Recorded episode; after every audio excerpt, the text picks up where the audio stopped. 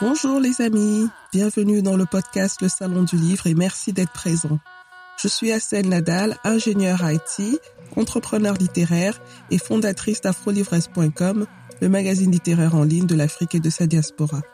Si vous êtes un passionné de livres, si vous souhaitez mieux comprendre l'évolution du secteur du livre dans le monde en général, en Afrique et dans sa diaspora en particulier, alors ce podcast est exactement ce qu'il vous faut. Avec mes invités, Retrouvez-nous tous les vendredis pour l'actualité littéraire et autres thématiques autour du livre. Et c'est parti pour un nouvel épisode du Salon du Livre. Bonjour, bonjour. Je l'ai découverte en écoutant un podcast qui s'appelle Le Book Club. J'ai tout de suite été frappée par la clarté et la force de son propos. Je suis allée faire des recherches sur Internet pour connaître un peu mieux son travail et ce que j'ai découvert en regardant ses prestations sur YouTube n'a fait que confirmer la première impression que j'avais eue. Les mots, le rythme et la charge émotionnelle des prestations de Lisette Lombé sont puissants. Aujourd'hui, je reçois Lisette Lombé, qui est poétesse, slameuse, écrivaine, plasticienne et enseignante. Les sujets qu'elle traite dans ses textes parlent d'identité, de féminisme et d'injustice. Elle a été récompensée en 2017 en tant que citoyenne d'honneur de la ville de Liège, en Belgique, pour sa démarche d'activiste et d'ambassadrice du slam aux quatre coins de la francophonie. En 2020, elle a reçu un Golden Afro Artistic Award pour son roman Vénus Poetica. Elle a aussi reçu le prix Grenade, RTBF, pour son recueil Brûler, brûler, brûler, son dernier livre sorti aux éditions L'Iconoclaste. Bonjour Lisette Lombé. Bonjour. Bienvenue dans le Salon du Livre et merci d'avoir accepté l'invitation. Merci, c'est moi qui vous remercie pour cette invitation. Alors, est-ce que vous pouvez vous présenter en quelques mots pour nos auditeurs? Oui, alors moi j'ai l'habitude euh, de dire que je suis une poétesse, c'est le mot qui je pense me résume le mieux professionnellement et résume le mieux mon, rapport euh, au monde aussi. Euh, ça me permet de, de mettre à l'intérieur de ce mot toutes les dimensions de ma poésie, qu'elle soit graphique quand je suis collagiste, qu'elle soit de l'écrit, du papier quand je suis écrivaine, qu'elle soit dans la transmission quand je suis animatrice dans les ateliers d'écriture qu'elle soit performée quand euh, je suis sur scène et quand elle est réduite à trois minutes euh, dans des dispositifs bien particuliers, elle est slamée. Donc là, je me sens slameuse quand mon texte ne dépasse pas les trois minutes. Euh, donc du coup, poétesse, ça me résume bien professionnellement. Et si je dois ajouter d'autres choses, bah, j'habite en Belgique. Moi, je me dis belgo-congolaise pour essayer de faire honneur et à ma mère et à mon père, euh, plutôt que de dire belge d'origine congolaise. voilà, je suis née en Belgique, c'est ma terre de, de, vie et je suis mère de trois enfants. Je le précise car ça a une influence aussi dans le métier. Voilà, femme féministe euh, pour qui c'est important d'avoir une dimension collective aussi dans le travail. J'ai créé cette association El Slam en 2015. Mhm. Et comment est-ce que vous avez démarré dans, l'art en général, et en particulier dans la poésie hein? Ah ben complètement par hasard, en fait. Euh, même si j'écris depuis l'enfance, même si euh, cette écriture est chevillée au corps depuis l'enfance et puis qu'elle a été mise un peu au frigo. Euh, il y a un fil rouge qui est tendu euh, par l'écriture, par le rapport aux lettres, voilà, l'enseignement, la formation. Mais c'est suite à un burn-out en fait que je vais monter sur scène la première fois, suite à une invitation. Donc c'est le hasard et le hasard a continué à bien faire les choses puisque dans le public ce jour-là il y a une metteuse en scène et c'est elle qui va m'inviter à découvrir le milieu du slam et quelque part euh, influer sur ma trajectoire, mais de manière euh, radical. Mhm. Justement, à propos du slam, il y a une différence fondamentale hein, entre la poésie et le slam. Pour vous, où est-ce que vous voyez euh, les similitudes et en même temps la, différence entre ces deux formes artistiques? Alors pour moi, c'est plutôt un, continuum, mais j'aime bien la mhm. définition du slam qu'en donne euh, un ancien champion de Belgique, Simon Raquet, qui parle de dispositif, en tout cas quand il parle du slam, de dispositif qui permet de partager de la poésie de manière démocratique. J'aime bien cette idée de dispositif parce que c'est vraiment ça. Le slam, c'est lié à ce moment de partage, cette soirée, ce micro ouvert où les gens, euh, euh, tout qui a écrit un texte peut monter sur scène, mais il y a des règles qui permettent que la répartition du temps de parole soit égalitaire. Et donc le texte fait trois minutes, on doit l'avoir écrit soi-même et c'est a cappella. Il n'y a pas de costume, il n'y a pas de musique, il n'y a pas de décor.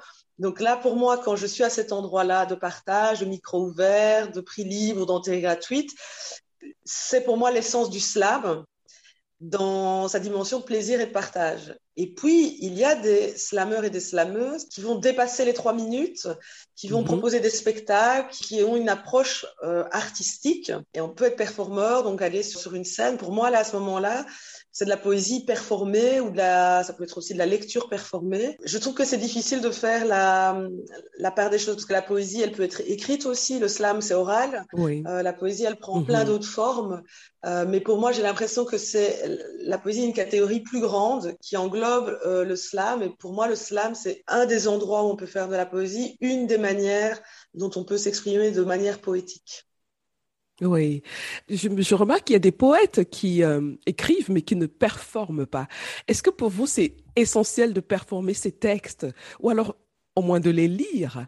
Parce que vous êtes très puissante dans la voix et dans la, dans la performance en général. Est-ce que pour vous, c'est important de les lire et de les performer Alors, pour moi, c'est important. Par contre, j'entends bien qu'on puisse... Euh, il y a tout un travail de langue et même un travail visuel qui ne peut pas être rendu à l'oral.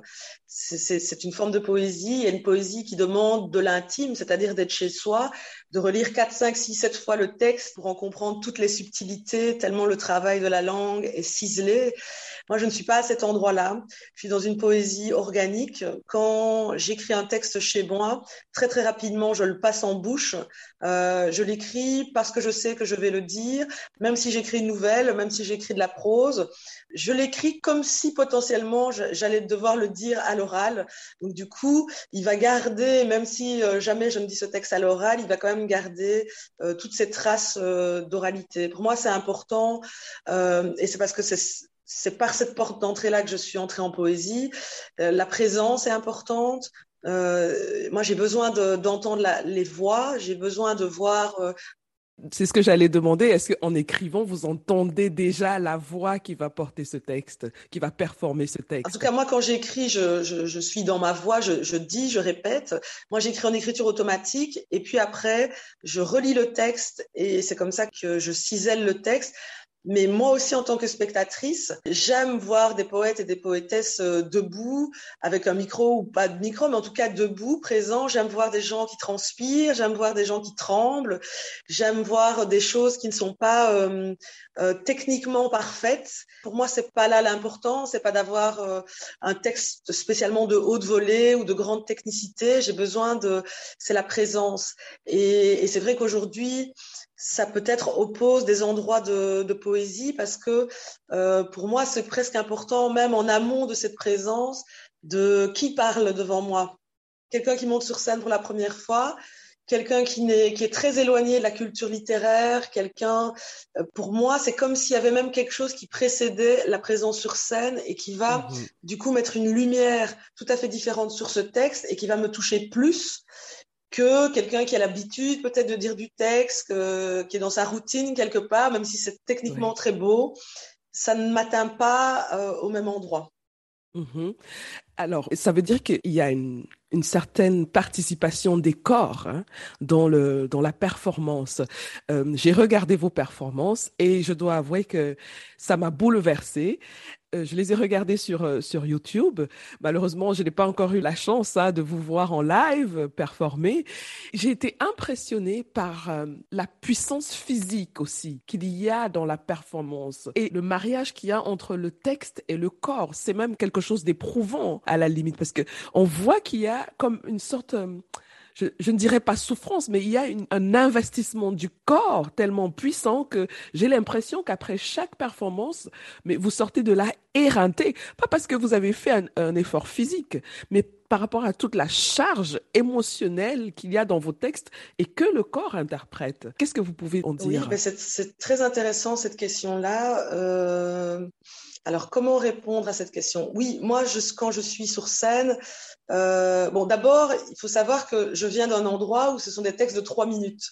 Et on sait qu'en mhm. slam, c'est comme une grande respiration. Quand on rentre dedans, boum, ça va cogner pendant trois minutes. Et il y a une densité qui fait que euh, on est là. Comme on dit, on est là, on tient, et c'est trois minutes. Donc, je, je pense que même si je reste plus longtemps sur scène, c'est l'énergie, c'est le souffle du slam qu'on sent aussi.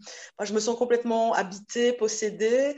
Et je pense que comme les textes parlent de discrimination en général, même quand je dis je, j'ai l'impression que c'est un nous.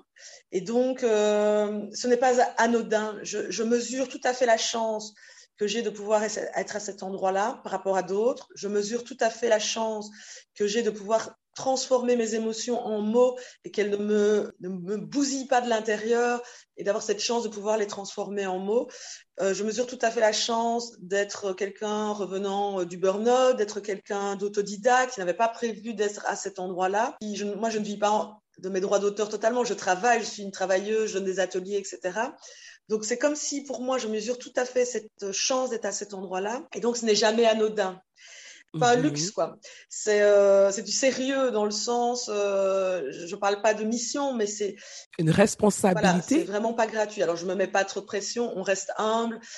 Jean-Pierre Simon dit est-ce que la poésie changera le monde? En tout cas, il dépose des petites graines qui donnent des petites métamorphoses d'individu à individu, et après chacun va euh, avance dans, dans le monde. Mais quand même, je sais que quand on, voit le peu de cas qui étaient faits à la place des femmes dans l'espace public, à la place des femmes racisées en particulier.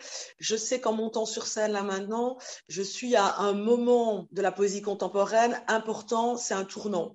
Il n'y a jamais eu autant de femmes, il n'y a jamais eu autant de personnes racisées, les portes sont en train de s'ouvrir. Donc moi, je sais que j'ai aussi, quand je monte sur scène là, un rôle, mais même sans le vouloir, même sans vouloir le porter, quelque chose de symbolique.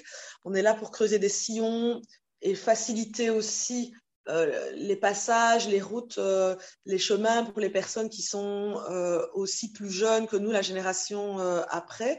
Donc c'est pas anodin. Et je pense qu'il y a cette charge-là. Et il y a une puissance aussi, moi, qui me vient du sol et qui fait que je, quand je suis sur scène, je suis en, comme dans une espèce de tension, de, de, de transe, voilà. Et sur un texte en particulier, qui s'appelle La famille. Dans une des captations, c'est vraiment un texte qui parle de Semira Adamou, qui parle de violence policière, qui parle de comment moi j'étais à 20 ans. Euh, euh, là, sur cette performance-là, je ne saurais plus jamais l'égaler. Je peux dire que je ne saurais mmh. plus jamais atteindre cet endroit-là qui était lié à une fatigue, qui était lié à un essoufflement et qui est que quand on sort de là, il y a presque un trou noir et euh, c'est mmh comme si le texte était plus grand que nous. Bah, voilà. Oui. Donc il y a quelque chose à la fois de transcendant, j'ai l'impression, parce qu'on est connecté mhm. à plein d'autres femmes qui écrivent, à plein de d'avant, enfin voilà. Et il y a aussi l'aspect sportif. Moi, j'étais une grande sportive avant et euh, je sens qu'il y a la, mémoire corporelle de la sportive que j'étais quand j'étais jeune se ah, réveille un peu euh, sur la scène aussi. Ok. Vous avez à juste titre parlé des femmes qui petit à petit, je dirais, qui de plus en plus euh, occupent les espaces, hein, les espaces de performance. Je reviens sur cet aspect du corps parce que pour moi, il m'a beaucoup frappé. Euh, le corps en relation avec les femmes à ce moment-là, il devient, il devient compliqué. Hein. Comment est-ce que vous gérez en tant que femme et comment vous apprenez aux autres femmes dans vos ateliers à dépasser euh, cette assignation au corps? En général les femmes ont et en particulier les, les femmes racisées Comment est-ce que vous, vous arrivez à dépasser ces stéréotypes et leur apprendre à, à laisser s'exprimer ce corps et se réapproprier ce corps? Alors c'est complexe parce qu'on est comme tendu entre deux choses. C'est-à-dire que bien souvent, notre éducation nous a, voilà, on croise les jambes, quand on est assis sur une chaise, on doit croiser les jambes, on ne doit pas écarter les jambes, on doit rester assez sage à sa place. Et en slam, on a en plus de ça un micro sur pied qui fait qu'on est comme dans un cylindre. On a peu, on ne bouge pas. Voilà, c'est priorité à la voix. Et aussi, on essaye toujours de rester un peu jolie, euh, élégante, on soigne l'habit. Euh, et bon, moi, j'ai décadenassé ça en faisant ce qu'on appelle la sale gueule, c'est-à-dire euh, alors, on peut sortir le micro du pied, on peut bouger, tel un animal en cage on peut crier, on peut postillonner, on peut voilà. Euh, J'essaie avec les femmes de les amener un peu à cet endroit-là de je ne suis pas en train de me regarder, je suis, je suis juste là en train de parler. Euh, moi, j'ai grandi artistiquement quand les photographes n'ont plus pu faire une photo de moi avec une tête jolie. Quoi. Oui, enfin, Il y a toujours une grimace, mais parce que je suis vraiment à cet endroit-là de je m'en fous en fait. Mhm. J'ai quelque chose à dire, je m'en fous de ce physique. Et ce qui m'a aidé et ce que j'essaye de ramener aussi dans mes ateliers d'écriture slam, c'est de faire du cabaret et de découvrir un univers. Donc moi, je suis toujours invitée au cabaret. Je ne suis pas une cabarettiste professionnelle, mais de pouvoir aller dire mes textes de slam dans un univers avec plein de corps différents, c'est le milieu de la nuit, c'est des corps qui osent plus. Nous, en slam, en poésie, on est habillé euh, euh, comme on est en slam, on est habillé comme nos habits de tous les jours, je veux dire. Là, il y a du costume, il y a du nu, il y a de la nudité.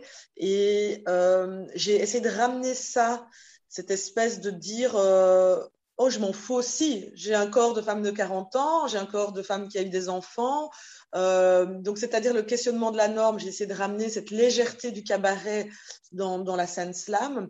Et puis, avec la, la nuance qu'il y a que je suis une personne racisée, que même en cabaret, il y a très peu de personnes racisées. Donc, moi, j'ai un, un autre défi qui est, si je choisis de montrer ce corps, de le dénuder, de faire de l'effeuillage, qu'est-ce que je réactive comme stéréotype sur, allez, il y a toujours Joséphine Baker, qui est là-bas derrière, mhm. Il y a euh, la panthère, la gazelle, tout le bestiaire animal euh, colonial qui va ressortir.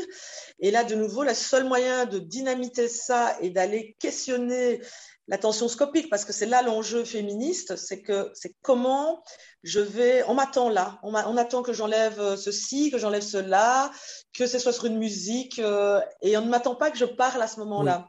Donc, du coup, moi, pour moi, c'est là que je viens tordre le cou au stéréotype, c'est que oui, ça démarre comme un effeuillage, il y a les gants, il y a les perles, il y a ceci, mais le texte, c'est un texte de slam politique que je ramène de ma scène slam. Donc le gant noir, c'est le gant de satin de l'effeuilleuse, mais si je ferme le point, c'est un gant politique euh, très dur mhm. de Black Panther. Donc, Et c'est mon endroit, c'est l'endroit où je peux questionner la manière dont dont je montre avoir, dont j'accepte de montrer avoir mon corps. Mhm. Très intéressant, mais j'aimerais tellement bien voir ce, spectacle. Là, ça doit être, euh, comment dire, un peu comme un oignon qu'on à chaque niveau, on, découvre quelque chose, quoi. Alors, vous avez beaucoup parlé du burn-out et j'aimerais en parler un tout petit peu quand même. Comment est-ce que on peut détecter des signes, pas de manière médicale, hein, mais de votre expérience? Est-ce que vous avez eu des signes qui annoncent euh, qu'il y a quelque chose peut-être qui ne va pas très bien? Comment est-ce que vous avez vécu ce, ce burn-out? Alors, Maintenant, je peux détecter des signes, mais à l'époque, je pense que justement, le burn-out, c'est ça.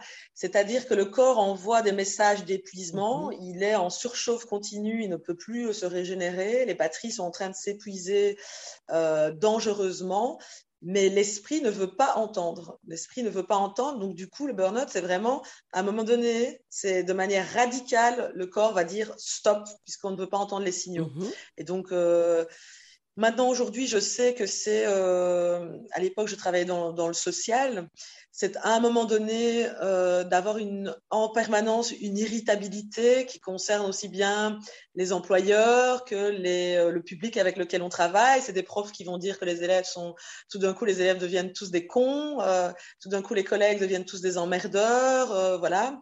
Donc, on perd sa bienveillance par rapport au public avec lequel on travaille. Et on n'arrive pas tellement à mettre des mots sur l'irritabilité. Il y a une fatigue en continu avec des problèmes de de, sommeil. Donc, on se lève, on est fatigué. Elle est là tout le temps, cette fatigue. On n'arrive pas à récupérer. Et puis, on consulte aussi euh, pour des problèmes qui nous semblent pas spécifiquement liés au travail. Donc, on va consulter, on commence à avoir mal au dos, on commence à avoir mal au ventre. On commence... Moi, j'ai fait quelques allers-retours euh, où on me disait, ben voilà, c'est de la paralysie faciale, etc. J'ai fait euh, deux allers-retours voilà, aux urgences où on dit qu'on somatise, en fait. Donc, il n'y a pas vraiment, on dit oui, vous êtes stressé, euh, voilà. jusqu'au jour. Donc, il y a aussi la question de la reconnaissance. Euh, si on est une personnalité sensible à la reconnaissance et qu'on ne l'a pas, euh, qu'on fait du travail qui n'est pas payé de reconnaissance, mhm. on peut aussi à cet endroit-là s'épuiser. Il y a un siphonnage du sens, donc on se retrouve un peu de manière robotique. Qu'est-ce que je fous là? Euh, Plus rien n'a de sens. Mhm. Et donc l'image, la métaphore du burn-out, c'est ça, c'est-à-dire que c'est en train de se consumer à l'intérieur, mais la devanture, l'extérieur est toujours impeccable. Et puis à un moment donné, comme ça attaque tellement les fondations, c'est le château de cartes qui s'effondre. Mhm. C'est euh, pour, pour moi, c'est euh, voilà une décompensation, c'est-à-dire être complètement à l'ouest dans mon quartier, et ne plus savoir, être complètement désorienté euh, en larmes, ne plus et devoir aller aux urgences. Et donc voilà, ça c'est le corps qui dit qui dit stop. Pour certains c'est une paralysie, pour certains c'est on est sur le parking de son lieu de travail, on ne sait pas sortir de sa voiture ou, on rebrouche chemin. Violent, hein. De manière épidermique, on ne sait plus y retourner. On ne sait plus y mhm. retourner. Et la particularité du burn-out, c'est que ce n'est pas une dépression. La dépression, c'est vous êtes allongé dans votre canapé et tous les pans de votre vie sont grisades ou noirs. C'est-à-dire que tout est contaminé par cet état euh, morose et il n'y a plus d'élan, il n'y a plus d'allant du tout. Alors que dans le burn-out, c'est lié au travail. Si bien que c'est ça qui est compliqué, c'est que euh, c'est le travail. Donc il y a des personnes, quand ils retournent sur leur lieu de travail, ils vomissent. Donc le corps dit non, on ne peut pas retourner à cet endroit-là. Mais par contre, les gens, vous allez voir des gens qui recommencent à faire du yoga, qui retrouvent leur passion d'enfance, etc. Et donc ça semble euh, de l'extérieur euh, un peu incompréhensible parce qu'on se dit si cette personne a cette énergie euh, pour refaire de la sophrologie, mais qu'elle ne sait pas venir travailler, voilà. Ça, moi j'ai dû en faire un pour comprendre, parce que je, suis dans une famille, et notamment la débrouille congolaise, où Euh, la valeur travail est centrale et, euh, et aussi dans la communauté africaine en général, le, burn-out est, identifié, en tout cas à la paresse, peut-être. Voilà, euh, une faiblesse, mhm. une maladie de blanc. Mhm. et la santé mentale en général et, voilà, reste dans l'angle mort des discussions. Oui, et vous avez fait un, un livre inspiré de cette période qui s'appelle La magie du burn-out. Est-ce que vous pouvez nous dire deux mots sur ce livre? Oui, c'est un livre, c'est le tout premier en fait, mhm. euh, qui est pour moi un cri parce qu'il est même, euh, comment on dit, pré-littéraire. C'était vraiment, je pense, quelque chose qui pour moi me redresser et aussi une manière de rendre hommage à mes collègues qui, sur le même lieu de travail, avaient aussi euh, euh, cramé en même temps que moi. Et donc, en fait, j'ai imaginé un système de lettres. Euh, il y a aussi déjà des collages dedans, il y a des exercices d'écriture dedans, donc c'est assez protéiforme. Et c'est des lettres. Je m'adresse à la personne, en tout cas, qui a le livre entre les mains. C'est comme si on était en dialogue, moi, j'étais déjà un petit peu plus en voie de guérison. Et ce sont des lettres qui font du bien pour te dire je comprends, pour te dire ce n'est pas de ta faute, tu ne dois pas te sentir coupable, pour te dire ça va être long, c'est complexe. Euh, la réorientation professionnelle, euh, c'est euh, voilà, il y a des poèmes aussi, c'est quelque chose pour dire on va y aller ensemble. T'es pas mhm. seul en fait. Mhm. Mhm. Voilà. Et, et, comment vous faites maintenant pour, on va dire, peut-être éviter hein, ce burn-out avec toutes les... Euh, je reviens sur les performances, sur le, le, la puissance, l'énergie que vous mettez dans votre travail. Euh, Est-ce que euh, parce que ça, vous aimez, vous pensez qu'il n'y a pas de risque de burn-out dans ce domaine-là, dans le domaine artistique en général, où euh, le, burn-out peut arriver à tous les endroits. Donc, c'est pas seulement un problème euh, du travail euh, normal, hein, corporate. donc, est-ce que c'est possible que ça arrive même dans ce qu'on fait avec passion? Totalement. Parce qu'en tout cas, autant je, la question du sens ne se pose plus, même si elle peut encore se poser, hein, quand on fait des œuvres de commande, quand ça commence à se multiplier. Après, un métier, c'est un métier. Donc, à un moment donné, on a la question du sens. Où est-ce qu'on va? Pour qu'est-ce qu'on fait les choses? Euh, Si moi, je suis dans trois, quatre représentations, il n'y a pas de personnes racisées dans le public, euh, je vais de nouveau me reposer cette question euh, voilà, du sens de mon travail. Donc, je me suis cru protégée à un moment donné parce que je, travaille avec passion. Donc, je me suis cru protégée d'un possible retour du burn-out. Mais il se fait que le virage artistique, moi, ça voulait dire abandonner totalement le salariat. Ça voulait dire tout d'un coup, financièrement, être dans une grande précarité. Tout d'un coup, aller à la course euh, au cachet pour obtenir un statut d'artiste extrêmement difficile à obtenir en Belgique. Et donc, ça veut dire refaire des heures, travailler, faire du travail de nuit, de week-end, et la conjugaison avec euh, la, la, famille, avec les, les, trois enfants, qui eux ont aussi leur vie et leurs activités. Par exemple, là, je suis en train de regarder l'horaire de rien que l'horaire de foot de mes fils. Ça fait cinq entraînements semaine plus deux matchs. Ils ne jouent pas dans le même club, plus ma fille qui fait de la danse, et donc ça veut dire qu'il faut caser ça en plus. Donc ça veut dire que euh, tout est là sur papier. La précarité use terriblement euh, le corps, mm-hmm. l'angoisse. On ne sait pas si dans deux mois, oui, moi j'ai des dates maintenant, mais je ne sais pas vous dire euh, si dans euh, trois mois, je ne sais pas. J'attends pour un roman, je ne sais pas s'il va être accepté. Donc, il y a de l'angoisse. Le milieu artistique reste un milieu concurrentiel, qu'on le veuille ou pas, c'est un milieu concurrentiel. Moi, venant du, salariat aussi, je n'ai pas été habituée à à devoir euh, travailler comme une entrepreneur en fait. Euh, c'est une autre logique qui, a son, qui apporte son lot de stress. Mhm. On a un métier qui est lié à notre euh, corps. Donc, on sait que si on a un souci, un pépin, c'est notre outil de travail. Euh, voilà, si on a une extinction de ah voix, et plus cette grande inconnue de la créativité, qui est qu'on pourrait avoir une angoisse de la page blanche, etc. Donc, la conjonction de tout ça fait qu'en fait, en réalité, moi, je travaille beaucoup plus qu'avant, beaucoup d'heures, je dors beaucoup moins et moins bien parce qu'avec la militance et le positionnement intersectionnel, tout, tu ne peux pas, même moi, si tu pars en vacances, cet été, on a eu des, grosses inondations en Belgique, terribles, catastrophiques, mmh. plus la grosse problématique des sans-papiers qui ont mené une, grève terrible jusqu'à vraiment très loin. Donc, même si tu es en vacances, euh, ton esprit, pour moi, je n'ai jamais de repos ou de répit. Mmh. Alors, le seul moyen de tenir, donc d'abord d'être hyper organisé, de savoir que parfois, quand ça va dans le rouge, il faut, moi, je souffle, je fais des siestes dans mes journées, j'accepte d'avoir des petites nuits, mais d'avoir des moments de, sieste, euh, et d'être, euh, voilà, c'est d'être plus à l'écoute du corps, mm-hmm. mais de savoir aussi, moi, j'ai fait le deuil euh, d'une vie intérieure calme. Donc je sais que c'est très dommageable, euh, qu'il faut être calme, qu'il faut gérer le stress, mais c'est beaucoup d'efforts pour arriver à cet endroit de calme. Et c'est plutôt de, me dire, moi, que je ne peux pas être calme en étant mère de trois enfants, je ne peux pas être calme en ayant un statut euh, de travail précaire, je ne peux pas être calme en étant une personne racisée dans cette société. Euh, donc je fais le deuil du calme avec ce que ça a comme conséquence. Mmh alors, Lisette Lombé, est-ce que vous pouvez nous faire spontanément euh, une petite lecture euh, ou euh, déclamer un texte oui, alors j'ai pas de texte à lire là sous les yeux, mais de mémoire, je peux dire un début de texte. Mhm. On raconte que là-bas, les poètes se cognent les uns aux autres, comme une brique sur la tête d'un ennemi.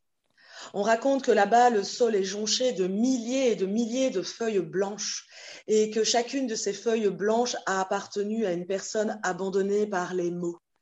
C'est un no man's land, un terrain vague, un gisement mort entre les strophes. Tous, nous connaissons ce lieu, tous, nous connaissons cette peur de ne plus être à la hauteur du texte précédent. Tous, nous redoutons cet appel de la synchronicité qui ne se chorégraphiera en rien. Alors nous nous répétons mantra, mantra. Cela ne peut pas ne pas avoir de sens, cela ne peut pas ne pas être un signe, cela ne se peut. Et les jours passent, on s'échine, on s'obstine, pas une ligne, pas une rime, apnée, souffle court, apnée, feuille blanche. Je dois écrire, je peux écrire, je veux écrire, je peux le faire. Et les jours passent, on s'aigrit, on s'agrippe à la fausse perle, la fausse pépite, la pâle copie. Déjà vu, déjà lu, déjà dit, prêt à porter, prêt à rapper, prêt à slammer. Et puis soudain, soudain, ton poème est là devant toi, tapis rouge qui se déroule comme écrit, comme sorti, comme jailli d'un autre que toi. Alors certes, ton poème est encore à ciseler, certes, ton poème est encore à apprivoiser, mais il est là, devant toi, coup de poing immobile au milieu des milliers des milliers de feuilles blanches qui se mettent à tourner, à tourner à tourner autour de toi. Écoute, oui, écoute, c'est une invitation. C'est une invitation à enfin entendre ce que ton ventre, ce que ton bide, ce que tes tripes ont à te dire.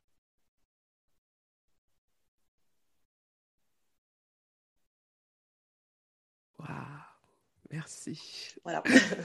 J'ai les larmes aux yeux parce que euh, ça parle, ça me touche quelque part parce que j'avais des questions dans ma tête sur, euh, sur quelque chose dans ma vie et merci. Merci pour l'écoute. Oh là là, j'avais pas prévu ça.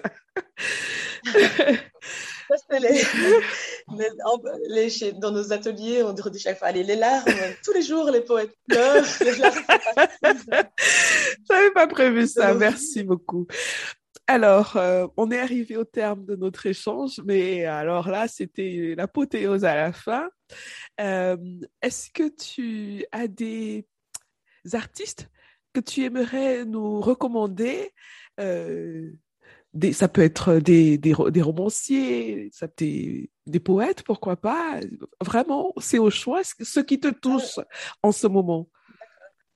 Ah ben alors là, sans hésitation, j'ai envie de vous parler d'une. Euh, alors, elle, est beaucoup de choses. Elle est poétesse, elle est performeuse. Elle s'appelle Joël Sambinzeba. Elle est congolaise.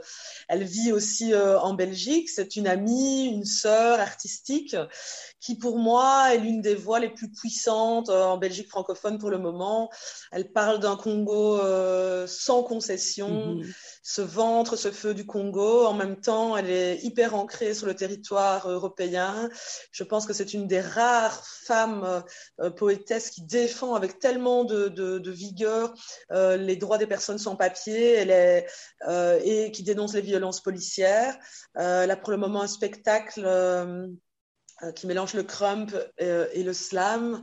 elle va sortir un livre aussi qui s'appelle Caillasse au midi de la poésie. Donc c'est voilà, Joël, Joël Nsambi, c'est euh, c'est une très très grande dame des lettres belges, euh, voilà, et qui défend, euh, voilà, ce qui, ce que parfois on n'ose même pas, parce qu'il faut du courage hein, pour aller dénoncer certaines choses sur scène. Et puis, je la trouve fantastique aussi dans l'articulation qu'elle a entre l'art et l'éducation populaire. Mhm. Euh, ok, on monte sur scène, mais aussi on est en atelier, aussi on est dans les associations, dans les écoles. Pour moi, elle incarne euh, l'artivisme. Mhm. Je mettrai euh, toutes les informations dans la description de l'épisode. Est-ce que vous pouvez nous dire où est-ce qu'on peut vous suivre sur les réseaux sociaux, sur Internet, donner des informations pour les ateliers? Est-ce que vous en faites en ligne? Euh, oui, donc moi j'ai une page euh, Facebook et un compte Instagram Lisette Lombé, ainsi qu'un site internet lisettelombé.com. Euh, dans l'actualité, ben, les tournées vont recommencer avec des, dates en librairie, mais tout ça se trouve sur mes différents comptes, et ainsi que les ateliers. Voilà, c'est là-bas qu'on peut trouver les dates des prochains ateliers et des prochaines scènes. Super. Voilà, on est arrivé à la fin de notre échange. Je vous dis vraiment merci pour euh, ce partage, pour cette générosité.